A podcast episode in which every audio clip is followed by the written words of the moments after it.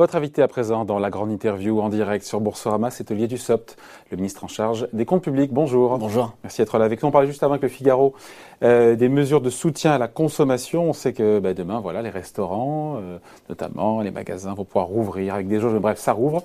Euh, Est-ce qu'il y aura un jour ou l'autre, c'est la question que qu'on se posait, des nouvelles mesures gouvernementales pour relancer la consommation Ou d'abord, vous voulez voir, ça peut s'entendre, hein, Il y a comment surtout- repart l'activité Au-delà de ce qui a été fait de par le passé, de maintenir le pouvoir d'achat des Français, ça on l'a dit en 2020, sur des nouvelles mesures pour les inciter à consommer plus et ne pas La- avoir peur. La priorité, c'est la reprise.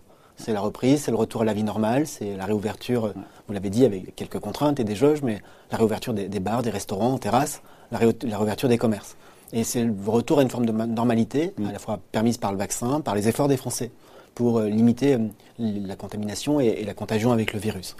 Il faut qu'on puisse euh, regarder tout cela, voir effectivement comment les choses. Mais pour l'instant, il n'y a pas besoin d'en rajouter plus en matière de vais- mesures de soutien à la euh, Je consommation. vais d'abord et peut-être souligner, comme ça a été fait avant, Ce qui a été fait. que les mesures de soutien à la consommation ont déjà été prises Oui. et elles sont encore en vigueur. L'année dernière, nous avons connu une récession de 8,2%, c'est historique, et le pouvoir d'achat des ménages a augmenté de, de 0,6%.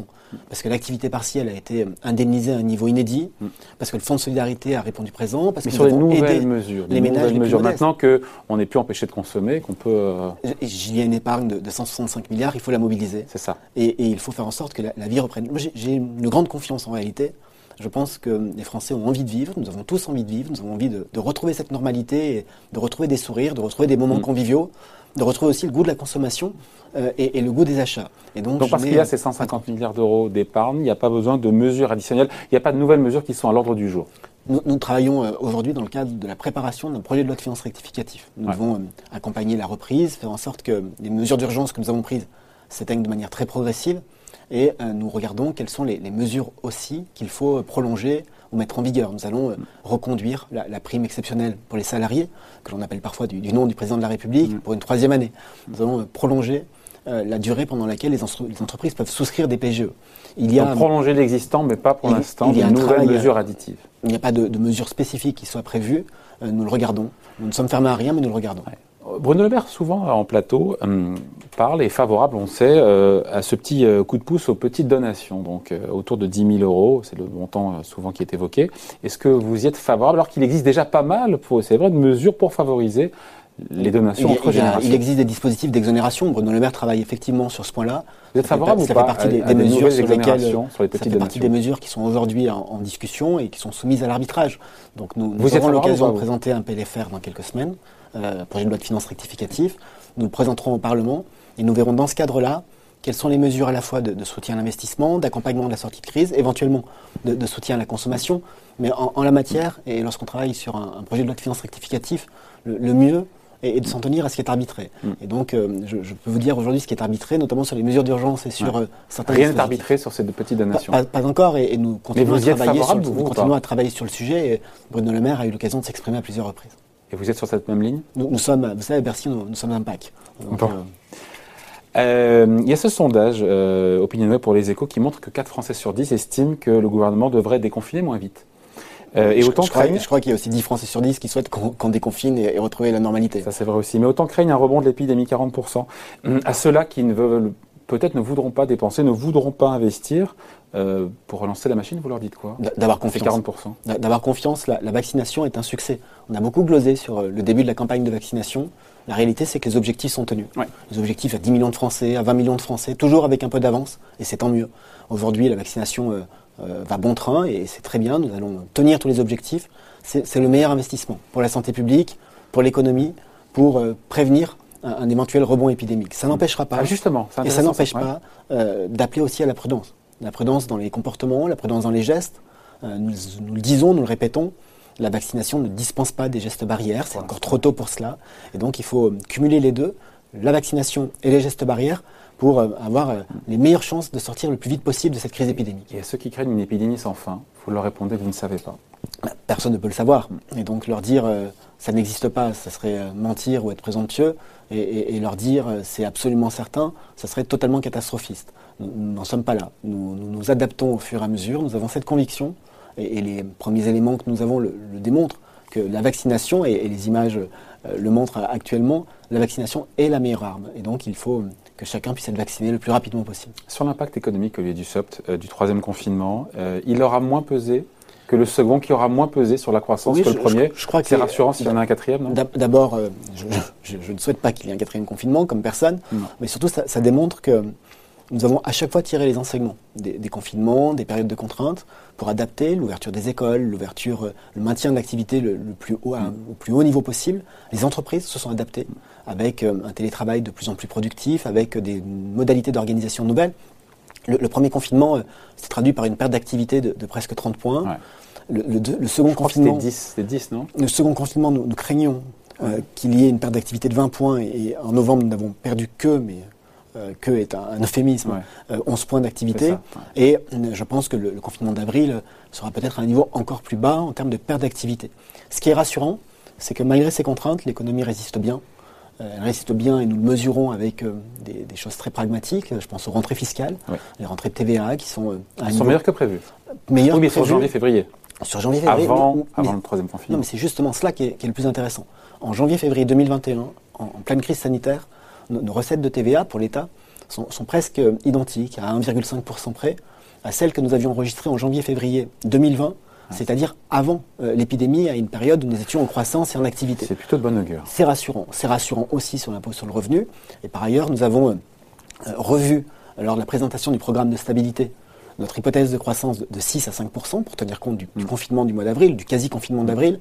Et euh, depuis, la Commission européenne Ben pense oui. que nous serons à 5,7. Ouais. Le, Et le gouverneur de la Banque de France, à ce 5,5. matin, nous dit c'est très bien. 5,5. Est-ce que votre prévision de 5%, il me voit venir évidemment, n'est pas aujourd'hui trop conservatrice, trop prudente? Elle- elle- je- en matière de finances publiques, depuis le début de la crise et, et depuis le début du quinquennat, nous avons toujours fait le, choix de la prudence. Je, je préfère mille fois être dans une situation où nous euh, construisons notre budget sur une hypothèse à 5% et de pouvoir réaliser 5,5 ou 5,7% et pourquoi pas plus, plutôt que l'inverse.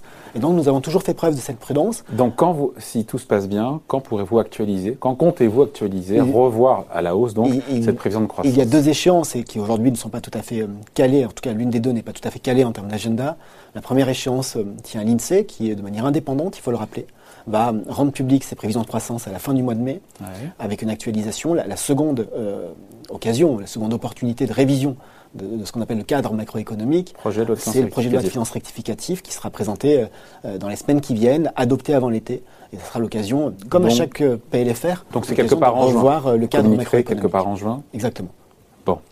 Après, pour revenir au niveau d'avant-crise, on a toujours entendu, ça sera quelque part en 2022 pour retrouver notre niveau pré-crise. Ça voudra dire aussi qu'on a passé par pertes et profits les deux années de, de croissance qu'on n'aura pas eu. Mais L'objectif est de revenir au niveau de production de fin 2019. Voilà, le plus quelque part en possible. 2022. Mais c'est vrai que la France, quand on regarde, ça sera quand en 2022 Ou encore, c'est encore J'ai- compliqué de j'aimerais- dater. J'aimerais. euh, Et comment situe par rapport aux autres J'aimerais savoir le dater. Ouais. Euh, ça, ça nous faciliterait la vie. Euh, je pense que ça sera un peu plus rapide que ce qu'on craignait, ce qui est une bonne nouvelle. Deuxième Mais- semestre mais ou j'aimerais- premier semestre Je, je- vais dire un espoir plus qu'une certitude. Euh, plus vite ce sera et, et mieux Ouais. ce sera. Le- L'objectif est véritablement de relancer l'activité et, et de retrouver ce niveau de, de croissance d'avant-crise. Je, je signale simplement que nous avons des chiffres qui aujourd'hui sont encourageants, une situation épidémique qui s'améliore et, et c'est tant mieux. Et euh, nous, nous échangeons sur euh, le premier et le second semestre pour le, le retour euh, au niveau d'activité d'avant-crise. Là, les Américains ont retrouvé ça a- cette il y a- année. hein. Il y a quelques semaines ou, ou quelques mois, nous aurions eu la même discussion en ne pensant pas possible ou en craignant que ce ne soit pas possible en 2022. Donc les efforts que le gouvernement fait, les efforts que les Français font, que les entreprises font pour euh, maintenir l'activité, pour euh, prendre des mesures d'urgence et ainsi euh, tenir l'économie à flot et ensuite la relancer, sont des efforts qui payent. Au, au premier trimestre de cette année, de 2021, nous sommes un des, un des seuls, sinon le seul pays de la zone euro à avoir une croissance positive, à zéro- à 0,4%. Parce qu'ils ont confiné avant nous aussi. Ils étaient confinés.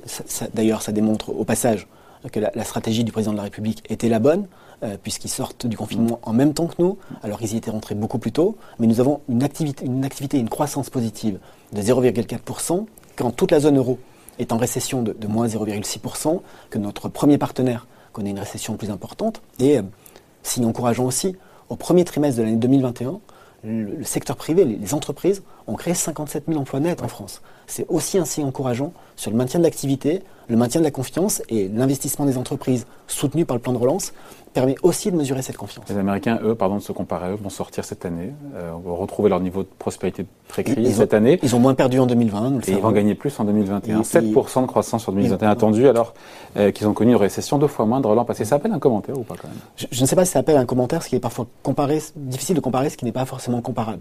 J'entends par exemple beaucoup de comparaisons entre le plan de relance français et le plan de relance américain. Sauf que les États-Unis, c'est plus, plus grand que l'Europe. Et la bonne comparaison serait d'additionner le plan de relance européen pour comparer. J'entends des comparaisons sur des modèles qui ne sont pas les mêmes, qui ne tiennent pas compte des États fédéraux, qui ne tiennent pas compte non plus de la quasi-absence enfin, ils en font plus que nous, d'activité partielle. Il n'y a pas trop de débat Je ne suis pas convaincu. Je ne suis pas convaincu lorsqu'on regarde l'engagement des pouvoirs publics en France avec les mesures d'urgence et les premières mesures du plan de relance en 2020, le cumul de l'urgence et de la relance en 2021, et ce que nous allons engager en, 2022, nous sommes sur 20% du PIB. Le, plan de relance américain est à 24 l'écart.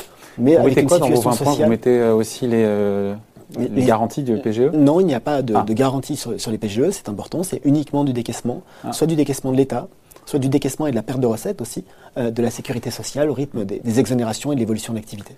Alors, autre sujet, on avait Laurent Berger qui était à votre place il y a de cela quelques jours. Euh, enfin, on l'avait en. Il était qu'à contact, donc pour le coup, on l'avait, on l'avait en Zoom. Je sais surtout qu'il aille bien dans ce cas Il va bien, il va, bien, il va bien. Il n'a pas été malade. Il défend l'idée d'une taxe temporaire sur les ultra-riches pour financer un plan pour soutenir la jeunesse, euh, qui a largement morflé euh, dans cette crise.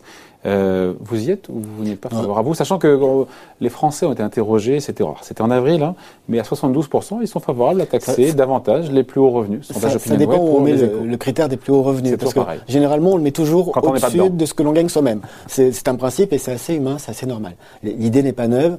Nous, avons une ligne et, et une ligne que nous respectons de manière constante depuis le début du quinquennat qui est de refuser toute augmentation d'impôts, quelle qu'elle soit, et, au contraire d'accentuer la, baisse des impôts que nous avons initiés. Je rappelle qu'à la fin du quinquennat, les impôts auront baissé de 50 milliards d'euros, la moitié pour les ménages, la moitié pour les entreprises. taxer les millionnaires, c'est pas, avec, vous, le ferez pas. non, mais une concentration très forte sur 80% des Français avec la taxe d'habitation ou, l'impôt sur le revenu. Oui, mais c'est pas le sujet. Là, cette idée de taxer les, ce qu'ils appellent les ultra riches, donc j'imagine ceux qui gagnent des millions d'euros par an. J'aimerais que ce soit, j'aimerais avoir la garantie que ce soit efficace, mais je le répète, notre, notre ligne de conduite, ça n'est c'est pardon, de ne pas augmenter les prélèvements, obligatoires, quels qu'ils soient. Bon. la France se finance de nouveau à taux positif. C'est vrai. C'était depuis, ça fait quoi Ça fait 15 jours, non? Ça fait une quinzaine de jours. une quinzaine de jours. Euh, ce retour au-dessus de la ligne de flottaison, peut-être que c'est un retour du soft à la normale. Euh, la fin d'une parenthèse de deux ans où les taux d'intérêt étaient en négatif, ce qui est quand même, euh, quand on réfléchit, une aberration économique. Hein. Ça, peut paraître une aberration, effectivement. ça peut être utile, c'est parfois même incompréhensible. C'est difficile d'expliquer qu'un un État peut emprunter avec des taux négatifs, avec, des, primes, avec des primes d'émission et avec euh, un service de la dette qui diminue alors que le stock de la dette. Ça, arrange vos affaires, nos affaires tous d'ailleurs. Ça, ça, n'est pas nouveau, mais c'est un phénomène qui a été constaté. Aujourd'hui, nous revenons dans des niveaux positifs. C'est un retour à une forme de normalité. Qui reste très bas, il y a une forme de normalité. Ça s'explique aussi par euh, des tensions inflationnistes, la reprise euh, en Asie, la reprise aux États-Unis que vous avez évoqué, le, plan mis en œuvre par l'administration américaine avec des investissements massif, mais d'une certaine manière brutaux, c'est-à-dire extrêmement rapide. Il n'y a pas eu d'intervention au long cours, comme nous avons pu euh, en avoir en France avec l'activité partielle ou le fonds de solidarité, mais des éléments d'intervention, des, épisodes d'intervention assez massifs et, avec une forme de, violence, mais je, mesure les, mots en disant cela, qui créent des tensions inflationnistes. Donc c'est un point que nous suivons de près, avec beaucoup d'attention. Nous, restons aujourd'hui à des taux qui sont extrêmement bienveillants, ce qui, témoigne aussi de, la crédibilité et, de, de l'image positive de la France sur le marché. par rapport au point bas de fin 2020, 40 ou 50 points de base. C'est vrai, c'est vrai. C'est quand même pas anodin non plus. ça n'est pas, anodin. Euh, c'est la raison pour laquelle nous le suivons de près. Et c'est ah. aussi l'occasion euh, de, souligner combien est utile dans ce cas-là euh, l'action de la Banque Centrale Européenne, la politique monétaire ah, menée au, niveau européen, parce que c'est aussi un, élément de, protection contre des, des mouvements de taux comme ceux que nous pouvons constater aujourd'hui. Donc cette remontée des taux à 10 ans sur la dette souveraine française n'est pas, n'a rien d'alarmant aujourd'hui.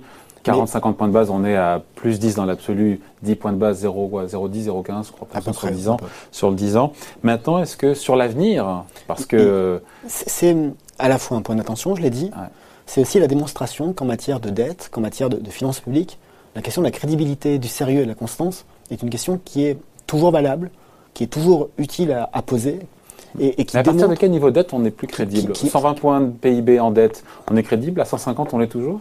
Regardez l'Italie, je pense ils sont au-delà et pour autant ils se Ils empruntent encore dans de, bonnes conditions. Donc on peut mais, continuer à emprunter. Mais ce que nous voyons aujourd'hui, et le mouvement de taux que nous voyons aujourd'hui, montre que nous sommes dans une situation de crise et que nous avons la possibilité d'engager des dépenses tout à fait exceptionnelles pour y faire face, mais que lorsque la crise s'arrête, il faut aussi savoir sortir euh, des dépenses exceptionnelles, revenir à une forme de normalité, de soutenabilité, pour garder cette crédibilité et ne pas être en situation de dépendance ou de fragilité sur les marchés.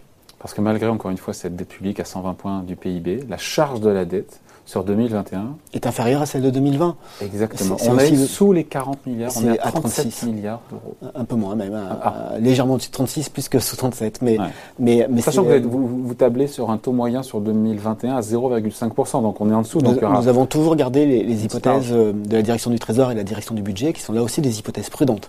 Et, je le répète, euh, c'était le cas quand j'étais élu local et, notamment maire, toute chose égale par ailleurs. C'est à nouveau le cas aujourd'hui comme ministre des comptes publics. En matière de finances publiques, je préfère la prudence à l'impatience ou, à l'excès. Vous avez un, seuil d'alerte en euh, du SOP, un niveau de taux à 10 ans à partir duquel vous dites la charge de la dette qui, aujourd'hui est largement gérable peut devenir problématique à terme. Les, euh, fixer un, seuil aujourd'hui et considérer qu'il serait une vérité absolue n'a pas de sens n'a pas de sens dans la mesure où. Parce que c'est mathématique, hein. on sait que si le, il y a, on prend 100 points de base, on sait qu'il y aura X milliards de plus. ça, dépend, de plusieurs choses, ça dépend aussi du niveau de l'inflation, mm. et, ça dépend euh, du positionnement et des orientations de la Banque Centrale Européenne. Donc je, ne me hasarde pas à dire que un taux, un chiffre, euh, serait euh, une marge qui serait irréversible, puisque en fonction du taux d'inflation et des positions de la Banque Centrale Européenne, ce, ce taux peut être amené à changer à tout moment. Et on finit là-dessus, mais vous avez peur du retour de l'inflation, parce que c'est un sujet qui, qui aujourd'hui qui angoisse, angoisse, un peu les marchés. Euh, c'est d'ailleurs un, des, des, illustrations, une des explications euh, de, cette légère tension sur les, taux et, sur les marchés financiers. L'inflation pour l'inflation, ça n'est jamais une bonne chose. L'inflation qui accompagne un regain de croissance et, qui permet aussi d'accompagner cette croissance euh, peut être supportable. Là aussi, c'est une question de curseur, mais pas de curseur d'un seul taux qui serait le taux d'inflation, euh, de, curseur par rapport à d'autres éléments macroéconomiques. À, ce stade, ce n'est pas une inquiétude, mais tous les paramètres en termes de finances publiques, que ce soit les taux, l'inflation, la croissance, nous, les regardons dans leur ensemble, et ce regard porté sur l'ensemble des paramètres fait qu'aujourd'hui nous sommes confiants. Euh, nous pensons avec Bono Le Maire que la, capacité de l'économie à repartir est, réelle, que la, résilience, pour prendre un terme désormais euh, usuel et, très forte pour notre économie, mais plus que de résilience, plus que de résistance, c'est cette capacité à aller de l'avant. J'ai fait au cours des, derniers mois, depuis la fin du, projet de loi de finances pour 2021, j'ai fait plus de 30 déplacements pour euh, constater la, mise en œuvre du plan de relance. J'ai visité euh, autant, sinon plus, d'entreprises qui investissent, qui sont accompagnées dans le cadre du plan de relance. J'ai fait à chaque fois, j'ai eu à chaque fois des rencontres avec tous les acteurs économiques de chaque département, dans les plus de 30 départements que j'ai visités. Partout, euh, il y a des interrogations, il y a des difficultés, parfois sur le recrutement, parfois sur la question des matières premières, mais partout il y a une envie d'avancer.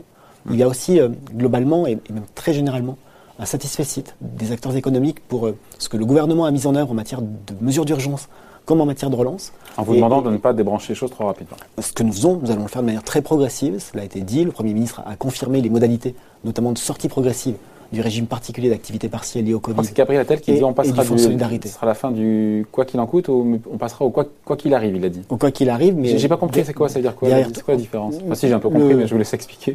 Le, seul, seul objectif ou la seule explication, c'est que les, dispositifs de fonds de solidarité et euh, le niveau de reste à charge pour l'activité partielle vont être modifiés progressivement tout au cours de l'été. À mesure que l'activité revient. Que l'activité revient, nous allons le faire de manière différenciée en continuant à protéger plus fortement euh, les secteurs qui le nécessitent, la restauration tant qu'il y a des jauges, l'événementiel, la, culture tant qu'il y a des jauges aussi. Et euh, nous nous tenons prêts à, tous les scénarios, y compris les plus euh, pessimistes, c'est-à-dire à, remettre et à, redonner de la vigueur à ces aides. Nous ne le souhaitons pas. Nous souhaitons que la sortie de l'épidémie, la sortie de la crise soit définitive, mais là aussi, il vaut mieux être prudent et, regarder comment les choses se passent avec un caractère très progressif à, l'extinction de ces aides, plutôt que d'aller trop vite et de gâcher ce que nous avons fait depuis presque depuis plus d'un an maintenant. Bon, voilà, merci d'avoir été avec nous. Euh, donc je retiens en tout cas qu'a priori, quelque part au mois euh, durant le mois de juin, il y aura une, actualisation, une révision a priori à la hausse de la croissance française. J'espère que cette révision sera une révision positive. En tout cas, les, indications données par la Commission européenne et par la Banque de France nous, laissent le penser. L'INSEE, je l'ai dit, est un organisme indépendant. Et c'est sur la base des prévisions de l'INSEE que nous construisons nos, cadrages macroéconomiques. Bon, et je précise que Laurent Berger n'était pas qu'à contact, mais en quarantaine puisqu'il rentrait de l'étranger. Il faut dire les choses Dans, dans ce cas-là, l'essentiel, c'est qu'il aille bien. Voilà. Merci Hervé d'avoir été avec nous. Olivier Dussopt, donc ministre chargé des comptes publics, invité à la grande interview en direct sur Boursorama. Merci. Merci beaucoup.